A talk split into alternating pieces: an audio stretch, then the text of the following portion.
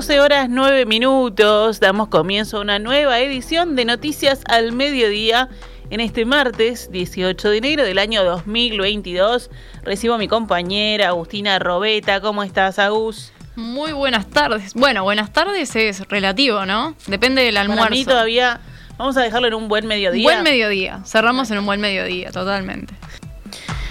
Vamos con las noticias. En diciembre el número de personas en seguro de paro se redujo nuevamente, alcanzando un total de 46.212 personas y acumulando siete meses de reducción continua.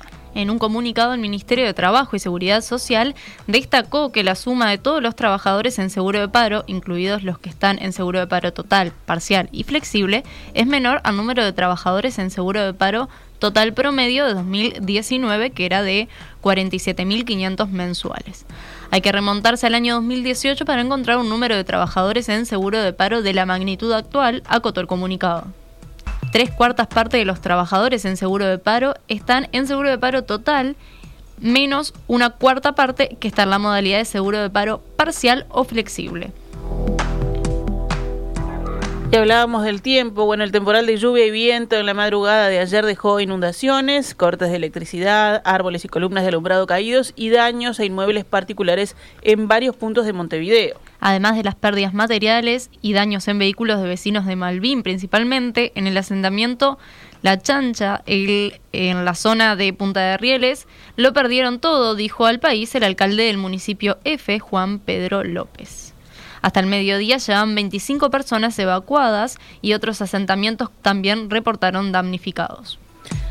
La intendenta Carolina Cose explicó que la inundación de ayer no ocurrió por un problema de saneamiento, sino por la capacidad del sistema de drenaje de aguas pluviales que no está preparado y es muy difícil que lo esté para recibir en una hora una vez y media lo que recibe en un mes, dijo Cose.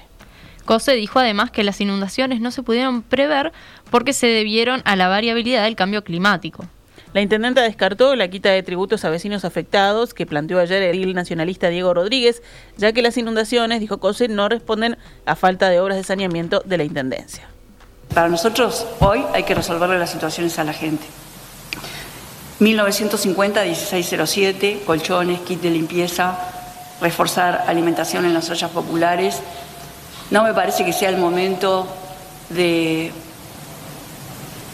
de hacer política menor y lucrar con la desgracia de la gente. Cosa resaltó que dilatando el préstamo del BID, que la oposición a la Junta Departamental rechaza, se demoran obras pensadas para saneamiento y drenaje. La alcaldesa del municipio E, al que pertenecen los barrios de Unión, Malvin, Carrasco Norte, Carrasco, Punta Gorda, Buceo y La Blanqueada, Mercedes Ruiz, estuvo en comunicación con En Perspectiva. Por un lado, detalló que los asentamientos de Progreso y Aquiles Lanza perdieron todo y expresó que aún siguen trabajando para ayudar a las familias que se quedaron sin hogar. Por otro lado, describió los hechos de Malvin como algo totalmente excepcional. Lo de Malvin fue una cosa de locos, realmente de locos, los contenedores adentro de las casas metidos, este, autos, se, llevó todo puesto, fue como, como un tsunami, una cosa inexplicable para el que lo veía y realmente muy angustiante, muy angustiante y, no había consuelo para, para esa gente. Consultada por el estado de las alcantarillas, blanco de críticas durante las últimas horas, la alcaldesa aclaró que se trata de una potestad del municipio y que estaban limpias. La verdad, este, no estaba todo obstruido como, como se dice. Eh, las alcantarillas se limpian, este permanentemente este y, no y Malvin no es un barrio que uno diga bueno sí siempre está lleno de mugre entonces todo eso pudo haber tapado no es así Ruiz expresó que se trató de una situación que los desbordó, donde el municipio tuvo que salir a contratar todo lo que pudo para solucionar rápidamente los inconvenientes y dijo que esperaba más presencia del gobierno departamental creo es que no fue algo normal. Yo no, no puedo este, ponerle culpas a nadie. Este, ayer me hubiera así gustado ver la intendencia un poco más presente en toda la situación que no la vi. Eso sí, pero pero echarle culpas a, algo que la naturaleza nos dio en dos horas, este, la verdad que no, no me he puesto ni a analizarlo. Y, bueno, y Montevideo no estaba preparado para, para esto. Fue un accidente en la naturaleza como pasan en todas partes del mundo. Lo que como te digo una cosa, te digo que ayer me hubiera gustado ver a la Intendencia un poco más presente. El único apoyo que tuvimos nosotros en el municipio fue desde el PIDE. Las precipitaciones de los últimos días son motivo de celebración en zonas rurales. Estas lluvias fueron para el campo como que cayera oro en polvo, comentó, por ejemplo, Jorge Andrés Rodríguez, presidente de la Asociación Rural de Soriano, en diálogo con el observador. El productor rural explicó que llovió muy bien durante todo el fin de semana en áreas de intensa actividad agrícola y ganadera, con varios campos que recibieron de 90 a 100 milímetros como dato promedio. Leonardo Galagarra, presidente de la Asociación Nacional de Productores de Leche, también expresó su satisfacción por la lluvia. Fue algo muy positivo los tambos, algo muy trascendente, añadió. Más allá de la lluvia que mitigó problemas de déficit hídrico en algunos lugares del país, el director general de la granja, Nicolás Chiesa, informó que más zonas rurales serán incluidas en la emergencia agropecuaria del Ministerio de Ganadería. El jerarca escribió en Twitter, los departamentos donde principalmente se radica las granjas están comprendidos. Canelones, Montevideo, Florida, Salto, Artigas, San José, Rivera, entre otros. Chesa añadió que esto permite a todos los productores rurales, incluidos granjeros de los departamentos con declaración de emergencia sanitaria, acceder al beneficio de prórroga de pago de BPS de enero. Se declaró además la emergencia para la producción avícola de todo el país. El Banco de Seguros del Estado recibió unas 300 denuncias este lunes por vehículos afectados por las inundaciones como consecuencia de las intensas lluvias caídas en las últimas horas. El presidente del Banco de Seguros del Estado, José Amorín Valle, dijo que fue un día atípico. En declaraciones a subrayado, el jerarca indicó hay aproximadamente 300 denuncias por el tema de las inundaciones de autos que han sido afectados. El personal del banco trabaja en atender los reclamos de los asegurados para darles una respuesta. El objetivo es poder atender toda esta cantidad de siniestros que no estaban previstos, afirmó Amorín Valle. Hecho todo el trámite, pagaremos todos los siniestros como lo ha hecho siempre el Banco de Seguro, enfatizó. En cuanto a domicilios asegurados, Amorín Valle dijo que son muchos menos, porque la gente tiene más costumbre de asegurar el auto que asegurar los domicilios. En número son unos 300 autos y 100 domicilios damnificados por las inundaciones. Teniendo en cuenta que el Banco de Seguros cubre alrededor del 50% del mercado automotor, estimó que una cantidad similar de vehículos está en manos de aseguradoras privadas. 12 horas 18 minutos. Pasamos a las noticias de la emergencia sanitaria. Ayer fallecieron cinco personas con coronavirus en Uruguay, un joven de 24 años, un adulto de 44 y tres mujeres de 84, 86 y 89 años. El monitor oficial diario que publica el SINAE reportó anoche 75 pacientes en cuidados intensivos, siete más que el día anterior. Los casos activos de COVID-19 aumentaron ayer a 83.392, es decir, unos 1.800 más que el domingo. Ayer fueron detectados 7.994 contagios nuevos en 24.605 análisis. La tasa de positividad bajó a 32%, prácticamente uno de cada tres test dio positivo. La cantidad de contagios nuevos diarios cada 100.000 habitantes en los últimos siete días aumentó a 261. Por departamentos, Rocha sigue siendo el primero, habiendo aumentado ayer a 429, le sigue Maldonado que subió a 421. El Ministerio de Salud Pública publicó ayer datos sobre los fallecimientos por COVID-19 entre octubre pasado y lo que va de enero. La nota señala que el 45% de esas 156 personas muertas no estaba vacunada contra la enfermedad o solo tenía una dosis de la vacuna contra el virus. Además, un 41% de los que murieron tenían el esquema inicial de vacunación completo, dos dosis, y un 13% contaba con la tercera dosis de refuerzo.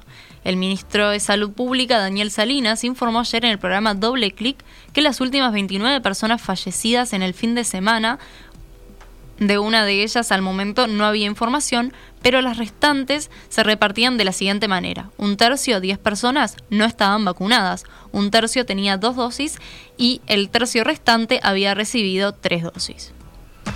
El ministro también indicó que de las 68 personas que en ese momento permanecían en cuidados intensivos con COVID, 36 estaban allí exclusivamente por coronavirus. Y si hablamos de la vacunación, 52% de los niños de 5 a 11 años ya adhirió a la vacunación contra COVID-19. Pese al incremento de la participación, el país consigna que la campaña de vacunación en niños viene siendo más lenta que la observada entre los adolescentes en el mes de junio. 30.000 dosis de vacunas contra COVID-19 se llevan administradas a la población de entre 5 y 11 años de edad. El Ministerio de Salud Pública recibió una única notificación de gravedad, aunque la investigación preliminar concluye que no se trató de una reacción al fármaco y ni siquiera requirió ingreso hospitalario, según el diario El País. La nota periodística señala que el pequeño sufrió un foco epiléptico por primera vez, es decir, que descubrieron en ese momento que era epiléptico, pero que no habría sido consecuencia de la vacuna. La versión añade que el niño se recuperó casi al instante, fue dado de alta y ni siquiera requirió internación.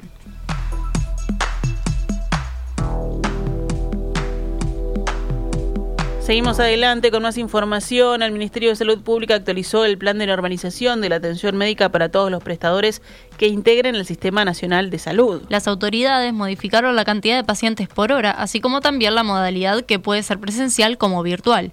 De acuerdo al documento publicado por el ministro Daniel Salinas a través de su cuenta de Twitter, se ajustará el número y la modalidad de las consultas médicas según las especialidades. En ese sentido, en el caso de la medicina general y familiar, se atenderá hasta cinco pacientes por hora, con un máximo de hasta tres consultas no presenciales. En cuanto a las especialidades médicas, el documento establece también cinco pacientes por hora, cuatro de forma presencial y uno de manera virtual. Las especialidades quirúrgicas atenderán cinco pacientes por hora, pudiendo facultativamente realizar una de ellas de forma no presencial. El otro punto que se menciona es psiquiatría, neurología, neuropediatría, geriatría y fisiatría. En ese caso se atenderán a cuatro pacientes por hora, tres en consulta presencial y uno de ellos en modalidad de telemedicina. Por último, a la especialidad de psiquiatría infantil será uno de forma virtual y tres de manera presencial. 12 horas 22 minutos. Pasamos a otros temas del panorama nacional. El Comité Departamental de Montevideo del Partido Colorado resolvió que hará campaña a favor de la ley de urgente consideración en el Teatro de Verano, en el Velódromo y en otros tablados importantes en los que va a haber espectáculos de carnaval. Esta mañana, en diálogo con En Perspectiva, el diputado Felipe Esquipani eh, aseguró que se trata de una campaña que pretende ir hacia donde circula la gente y que eso implica acercarse a la playa, a la casa de los vecinos y también al carnaval. Carnaval no es un gueto del Frente Amplio, ¿no? Este, pues yo he escuchado algunas críticas a partir de lo que nosotros nos planteamos desde el Ejecutivo Departamental, que francamente no comparto. No creo que todos los, los asistentes al concurso oficial en el Teatro de Verano o a los grandes tablados eh, sean votantes del Frente Amplio. Hay mucha gente que no vota al Frente Amplio, hay mucha gente que quizás eh, en este caso particular del referéndum no tiene todavía una posición adoptada eh, que perfectamente puede ser pasible de ser convencido.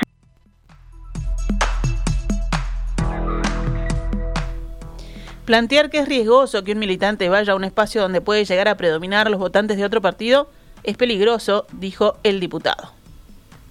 Yo creo que una de las cosas que, que, caracteriza y que distingue a nuestra democracia es justamente la tolerancia, es la civilidad, es la posibilidad de encontrarnos, eh, integrantes de distintos partidos, reitero, no hay guetos de partidos políticos, eh, ya sea en el ámbito cultural, en el ámbito deportivo, en el que sea. Este, me parece que plantearlo en esos términos es subestimar a, a la democracia uruguaya y en definitiva es no creer en esa civilidad que nos ha caracterizado y que creo que nos distingue, ¿no? Esquipani dijo que durante la campaña la departamental colorada de Montevideo no se abocará a los lugares donde los votos son más proclives a defender la ley de urgente consideración, como los barrios de la costa, sino que priorizan Avenida Italia hacia el norte. No vamos a ir a militar a aquellos lugares donde los votos ya están, ¿no? porque esta va a ser una, una instancia electoral en donde creo que va a, ser, va a ser una definición de bandera verde. Entonces hay que ir a aquellos lugares donde todavía hay ciertos sectores de votantes indecisos, de votantes de centro, y bueno, el carnaval puede ser un ámbito propicio para ello. Capaz que nos equivocamos, capaz que nos va muy mal, capaz que no logramos repartir un solo volante y solo nos vamos con, con, con agravios e insultos y bueno, no volveremos. Pero me parece que hay que hacer la prueba. Leonardo Cipriani, presidente de la Administración de los Servicios de Salud del Estado, ACE, dijo que esta institución espera poder quedarse con la infraestructura de Casa de Galicia. Cipriani, hablando con Radio Carve, precisó que la decisión depende de los ministerios de Economía y Salud Pública y de la situación legal de la mutualista. El ministro de Salud Pública, Daniel Salinas, dijo ayer que Casa de Galicia está fundida, es una empresa quebrada y el inversor extranjero no apareció. Lo más probable es que ACE no absorba trabajadores, dijo el ministro en rueda de prensa y añadió.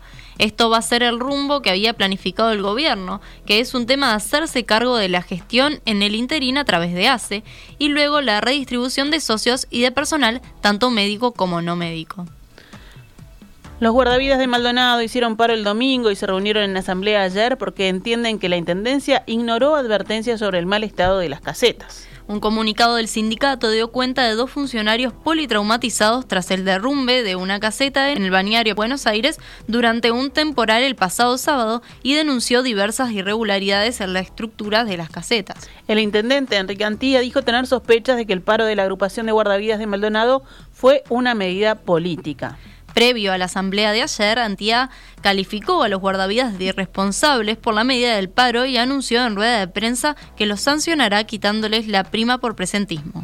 Antía señaló que las lesiones que sufrieron los funcionarios fueron leves y que uno de ellos ni siquiera esperó a que lo atendieran en el sanatorio Mautone y se fue para la casa. Estas casetas se rompieron con el temporal, con la turbonada de la que no somos culpables, explicó el intendente citado por la diaria. Antía remitió ayer a una carta al sindicato en la que lo acusa de violación de la clausura de paz laboral enmarcada en la prevención de conflictos porque tomó una medida unilateral sin acudir en forma previa a la negociación en el ámbito bipartito ni a la instancia superior del Ministerio de Trabajo, según el intendente.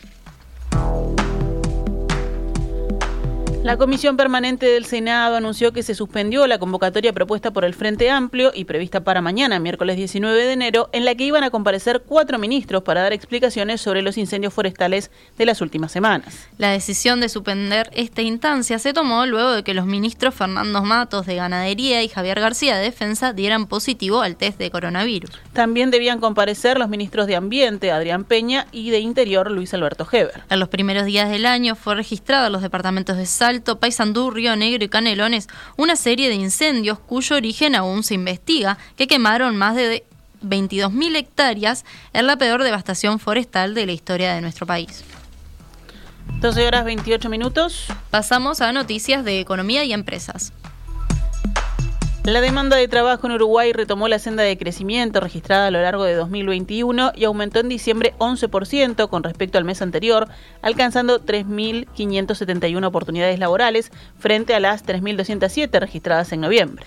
Según el, monitor laboral de la consultora Advice, si se compara con diciembre de 2020 se observa un aumento de 1.940 propuestas de trabajo, lo que representó un crecimiento de 119 según los principales portales laborales digitales relevados por la firma. En todo 2021, en su conjunto, se publicaron 34.630 oportunidades de trabajo, un 72% más que en el año 2020. Si se analiza los llamados por departamentos en 2021, Montevideo fue el que más registró con 19.708 oportunidades, lo que representó el 78% del total. En segundo lugar se ubicó Canelones con 1.541, seguido de Salto, y en cuarto lugar Paysandú. El acumulado del 2021, los llamados con opción a teletrabajo representaron el 17% del total del año. 12 horas 29 minutos. Nos vamos con otras noticias. Las autoridades del Ministerio del Interior presentan este martes las cifras de delitos del año 2021 y su comparación con los años anteriores. Según las últimas cifras publicadas, los delitos bajaron en general durante la primera mitad de 2021. Luego, en el trimestre de julio, agosto, septiembre, bajaron los delitos en general, salvo los homicidios y la violencia doméstica del año pasado resta conocer el último trimestre, octubre, noviembre y diciembre, donde se presume que los homicidios volvieron a aumentar y con estos datos cerrar el 2021 para comparar la situación con 2020 y los años anteriores. Una mujer fue asesinada y su cuerpo calcinado fue encontrado el viernes pasado en una fábrica abandonada del barrio de La Teja, en Montevideo. Los investigadores no descartan ninguna hipótesis sobre el móvil del crimen y según la diaria existe la posibilidad de que haya sido un femicidio. Sobre la identidad de la víctima, el Ministerio del Interior constató a través de Policía Científica que tenía 33 años de edad. Actualizamos a cuánto cotiza el dólar a esta hora en pizarra del Banco República, 43 pesos con 45 para la compra y 45 con 65 para la venta.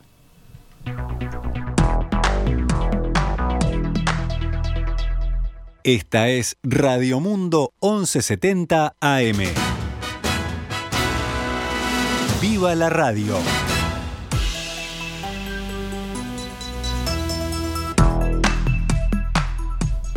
12 horas 32 minutos, comenzamos la recorrida por el panorama internacional. Nos vamos a España, la región de Cataluña levantará en la madrugada del viernes el toque de queda nocturno, aunque mantendrá el resto de restricciones para combatir la explosión de contagios de COVID-19, según informó el gobierno local. Aunque todavía no hemos llegado al pico de contagios, todas las tendencias apuntan a una desaceleración de esta sexta ola, informó la portavoz del Ejecutivo Regional Catalán, Patricia Plaja. La medida que afectaba a Barcelona y todas las grandes localidades de esta turística región del noroeste español, de 7.700.000 habitantes, limitaba desde la noche del 23 al 24 de diciembre el movimiento desde la 1 a las 6 de la mañana. El resto de las medidas, como la limitación al 50% del aforo en, en los restaurantes, el cierre de los locales de ocio nocturno o la restricción de reuniones privadas a un máximo de 10 personas, siguen vigentes y se revisarán semanalmente. También sigue en marcha el uso del pasaporte COVID. En Rusia, el ministro de Relaciones Exteriores, Sergei Lavrov, declaró que Moscú está esperando respuestas de Estados Unidos a sus reclamos sobre seguridad para proseguir las negociaciones sobre Ucrania. También reclama que los estadounidenses y sus aliados renuncien a realizar maniobras y despliegues militares en Europa del Este y señala que todas estas exigencias no son negociables. Rusia está ahora esperando respuestas a estas propuestas, como nos prometieron, para continuar las negociaciones, dijo Lavrov en rueda conjunta en Moscú con su homóloga alemana alemana, Annalena Baerbock, dijo que apostamos porque la discusión continúe, añadió. Sin embargo, volvió a rechazar la petición de los occidentales que quieren que Moscú empiece a retirar a decenas de miles de tropas desplegadas en la frontera con Ucrania. No podemos aceptar peticiones sobre nuestras propias tropas en nuestro propio territorio, señaló el ministro ruso, asegurando que estos militares no amenazan a nadie. Por su parte, la ministra alemana afirmó que desea que el diálogo con Rusia prosiga, pero rebatió la idea lanzada por Lavrov de que los soldados no suponen ninguna amenaza. En el día de hoy, el secretario de Estados Unidos, eh, Anthony Blinken, tiene previsto visitar Ucrania para mostrar el apoyo de Estados Unidos a Kiev, anunció el Departamento de Estado. Y cerramos la recorrida en Indonesia, donde el Parlamento votó esta mañana una ley que aprueba el traslado de su capital actual, Yakarta, situada en la isla de Java, que alberga una de las selvas tropicales más grandes del mundo. La nueva capital política del archipiélago del sudeste asiático, bautizada como Nusantra, se eh, construirá a unos 2.000 kilómetros de Yakarta, que seguirá siendo la capital económica. Yakarta cuenta con más de 30 millones de habitantes y sufre la falta de infraestructuras, atascos gigantes y contaminación elevada. Además, su zona costera se hunde bajo el nivel del mar, lo que provoca frecuentes inundaciones. Las primeras maquetas de la nueva capital muestran un proyecto de ciudad inteligente construida entre árboles, pero no hay una idea más concreta por ahora sobre su apariencia y la construcción tendrá varias etapas hasta 2045. 12 horas 35 minutos. Pasamos a noticias deportivas. Peñarol goleó en el campus de Maldonado y Nacional ganó por penales tras empatar en tiempo reglamentario en el Gran Parque Central en sus primeros partidos formales del año disputados anoche. El Carbonero le ganó 4-0 a Barraca Central, recién ascendido a la Liga Profesional Argentina, con goles de Cepelini de penal, Arias, Sarabia y Ramos. Estuvo en disputa la Copa Contador Gastón Welfi. Los tricolores, por su parte, empataron 2 a 2 con Nublense de Chile mediante anotaciones de Caraballo y Rizo. Nacional acabó ganando por penales el trofeo Miguel Restucia con destacada actuación del arquero Rochet que atajó dos.